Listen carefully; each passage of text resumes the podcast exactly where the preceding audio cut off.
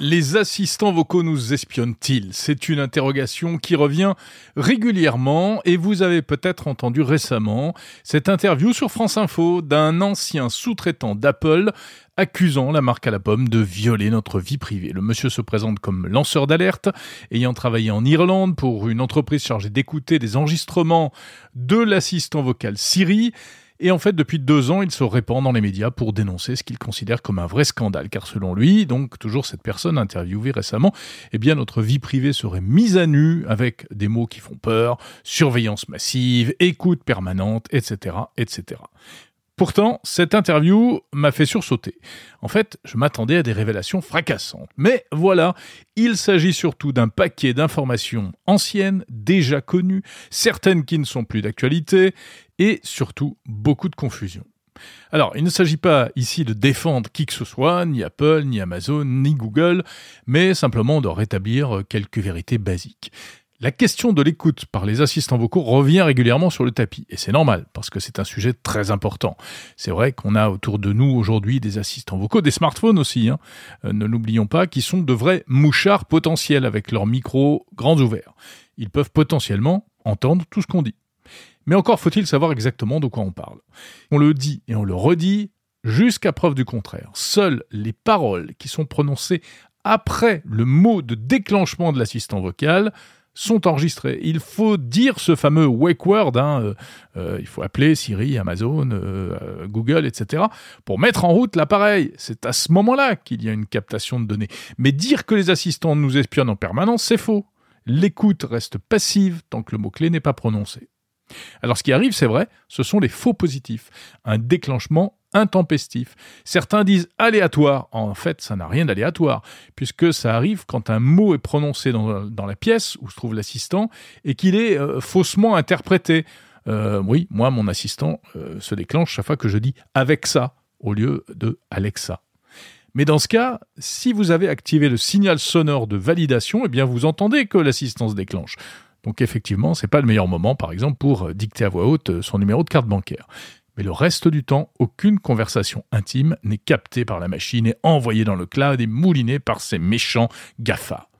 La CNIL avait énoncé il y a quelques années des principes de précaution, euh, malgré tout, à respecter pour éviter toute écoute abusive. Et oui, parce que cette question des assistants vocaux est très importante. On touche à la vie privée des gens, mais ce n'est pas une raison pour raconter n'importe quoi et faire des procès d'intention sans apporter des éléments tangibles. Alors, ce qui est vrai, on le sait maintenant, c'est que, au début de l'histoire des assistants vocaux, on va dire, Apple, Google, Amazon ont cru, c'est vrai, qu'ils pouvaient tranquillement récupérer les traces vocales laissées par les utilisateurs pour les analyser comme s'il s'agissait de vulgaires métadonnées euh, laissées sur le web. Le but, c'est de comprendre pourquoi parfois la reconnaissance vocale ne marche pas et comment l'améliorer. Mais la grande faute originelle de ces marques, c'est de ne pas avoir prévenu et d'avoir confié cette mission de réécoute à des sous-traitants, moyennant une vague anonymisation pour empêcher euh, d'identifier les personnes qui parlent, et puis en faisant signer aux employés des clauses de confidentialité sur lesquelles beaucoup évidemment se sont assis tranquillement. Après les premiers scandales, donc, les choses se sont un peu améliorées, et notamment en Europe grâce au RGPD, le règlement sur la protection des données. Ainsi, en 2019, Apple a rapatrié le traitement de ces données en interne, pour qu'elles soient euh, écoutées, traitées, euh, lues, euh, la plupart du temps d'ailleurs, uniquement par des employés d'Apple.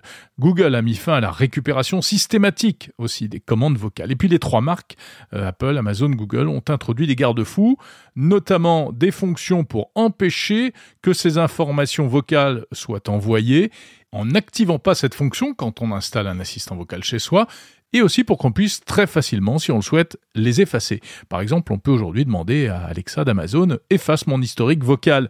Donc si vous lui avez demandé précédemment euh, quelle était la météo, euh, de minuter la cuisson des pâtes ou encore euh, quelles étaient les grandes batailles de Napoléon, eh bien tout ça disparaîtra de votre historique et ne sera pas récupéré par l'entreprise, ce ne sera pas envoyé dans le cloud.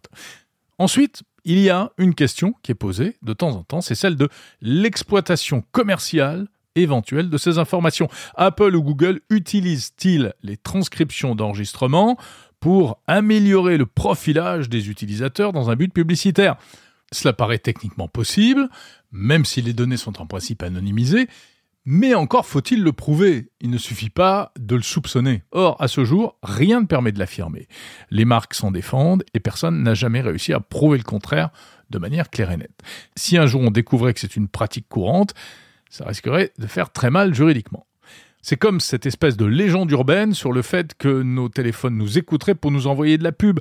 Ça n'a jamais été prouvé. Au contraire, des chercheurs ont montré qu'il n'y avait pas de transfert de données massif, sinon ça se verrait en termes de trafic sur les réseaux. Et en plus, techniquement, c'est impossible de tout rapatrier dans le cloud.